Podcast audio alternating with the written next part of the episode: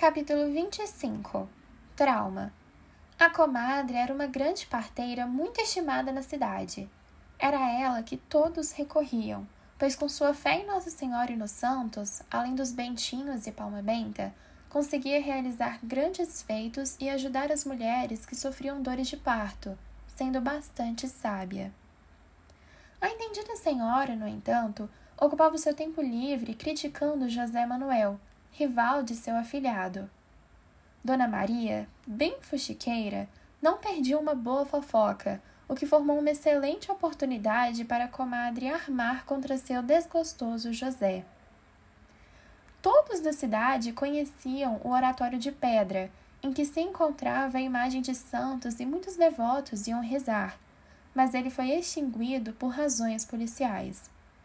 A causa disso é um tanto grave, as famílias iam orar e as filhas dos casais se ajoelhavam um pouco mais atrás e, carregadas de desejo, fugiam sorrateiramente com algum devoto que estava ali por perto, antes visto entregando-se fervorosamente a Deus.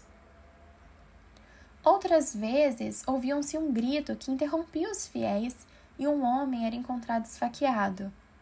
Assim, acabaram-se as práticas piedosas no oratório de pedra. Correu pela cidade a notícia de que isso tinha voltado a acontecer pouco depois do nascimento da filha de Leonardo Pataca. Dona Maria, assim como toda a população, estava inquieta para saber mais sobre o assunto. Foi aí que a comadre aproveitou para tramar contra José Manuel, dizendo que a moça da vez teria fugido com ele quando foi ao oratório, levando peças de ouro da sua rica mãe, o que deixou Maria chocada. Capítulo 26 Derrota As últimas palavras da comadre deixaram Maria atônita. A parteira aproveitava para falar mal de José, chamando-o de mentiroso e dizendo que ele não valia nada, manchando a imagem do rapaz com diversos adjetivos pejorativos. Contudo, bateram à porta e a voz do homem se fez presente. A senhora logo tratou de pedir a Maria que guardasse segredo comentando sobre o caso na frente, salvando, assim, a sua pele. A dona, que estava convencida de que José teria mesmo feito tamanha barbaridade, tratou o acusado com frieza e colocou-o contra a parede, querendo saber mais sobre a história. Com a declaração amorosa de Leonardo, Luizinha sofreu grande mudança, tornando-se mais agitada, viva e graciosa. O próprio Leonardo foi o primeiro a notar as mudanças da menina. Mas, embora o amor crescesse em seu peito, suas esperanças definhavam. Somava-se tudo isso e uma raiva crescia na alma do apaixonado, que atribuía a José Manuel o seu atraso. Entretanto, voltando à história do ponto em que paramos, a comadre, percebendo que poderia acabar sendo prejudicada, logo foi embora. Dona Maria não aguentou guardar o segredo, e sem revelar que a comadre tinha sido quem lhe havia contado a história, contou o escândalo e repreendeu o rapaz, que negou tudo, mas a mulher não mudou de opinião. Por fim, o homem foi embora, querendo saber quem tinha inventado tamanha intriga, e a dona, muito satisfeita em ter é, rompido com José, fez ele perder em seu conceito do jeito que a comadre queria.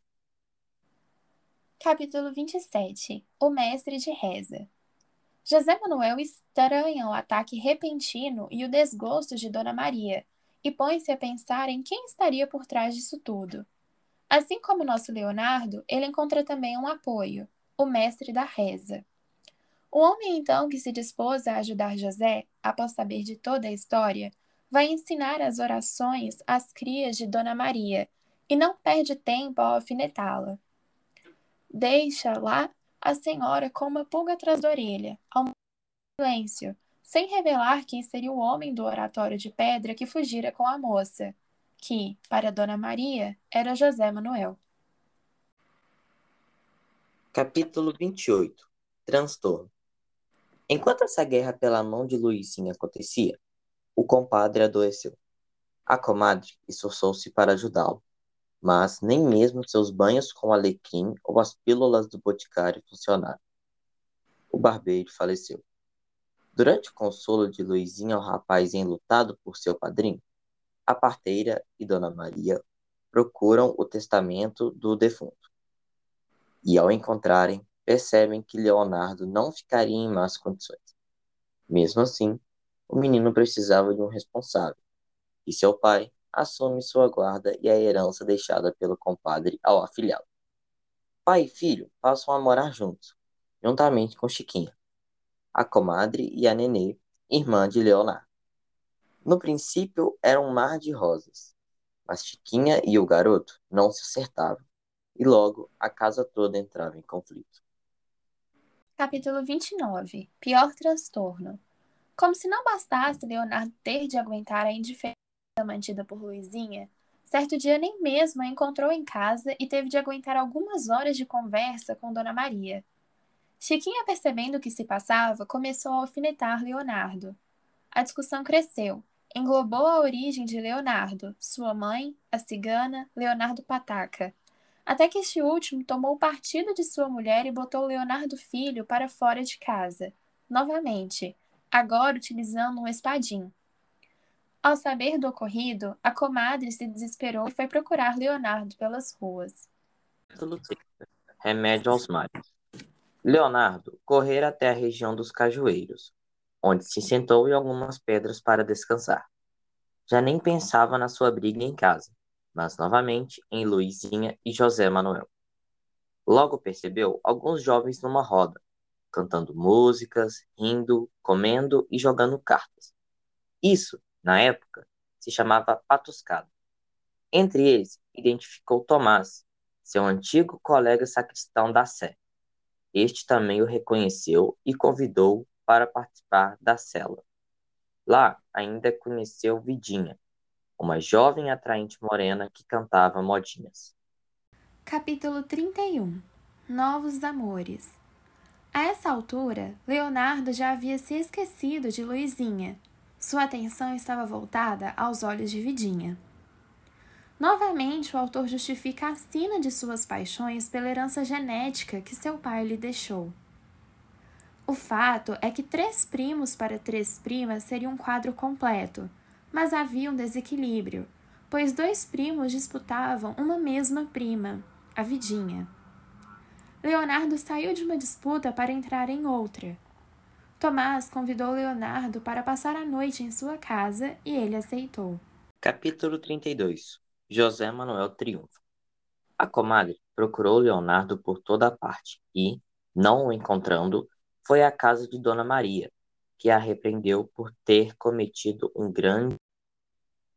Ela logo entendeu e percebeu que José Manuel estava regenerado aos olhos de Dona Maria, e também chegou à conclusão de que o cego mestre de reza é que tinha desvendado tudo. A comadre desculpa-se toma conhecimento do interesse de José Manuel por Luizinha. Capítulo 33 O agregado Passaram-se alguns dias e Leonardo já era agregado da família de Toquinha. O agregado podia ter dois papéis: trabalhador, o qual a família acabava explorando, ou folgado, que sugava tudo da família. Já estava cada vez mais evidente o desconforto entre os dois primos e Leonardo na disputa de vidinha. Certo dia, Vidinha foi flagrada abraçada a Leonardo por um dos primos que iniciou uma discussão que envolveu toda a família. Leonardo decidiu parar de brigar e saiu de casa. No entanto, no mesmo momento em que saía de casa, encontrou a comadre, que, sabendo onde ele estava, decidiu ir até lá para ter uma conversa com as duas velhas. 34. Uma alcinação. A comadre e as duas velhas conversaram muito e viraram amigas. Apesar de todos os erros de Leonardo, as duas velhas insistiram que ele deveria permanecer vivendo com elas. Depois de um tempo, Leonardo e Vidinha continuaram se aproximando e deixando os dois primos cada vez mais irritados. Certo dia, surgiu o Major Vidigal, que questionou Leonardo e o levou, alegando simplesmente que ele era alguém que não fazia nada. Todas as pessoas presentes protestaram, exceto os dois primos. Capítulo 35 Triunfo completo de José Manuel. Após José Manuel ganhar uma causa na justiça para Dona Maria, ele consegue sua aprovação para casar-se com Luizinha, que aceita indiferente a proposta. De tarde, e a casa de Dona Maria estava cheia de preparativos para o casamento, enquanto suas vizinhas bisbilhotavam e faziam vários comentários sobre o casório. Capítulo 36 Escápula Enquanto Luizinha e José Manuel estavam em lua de mel, Leonardo planejava fugir do Major Vidigal e seus granadeiros.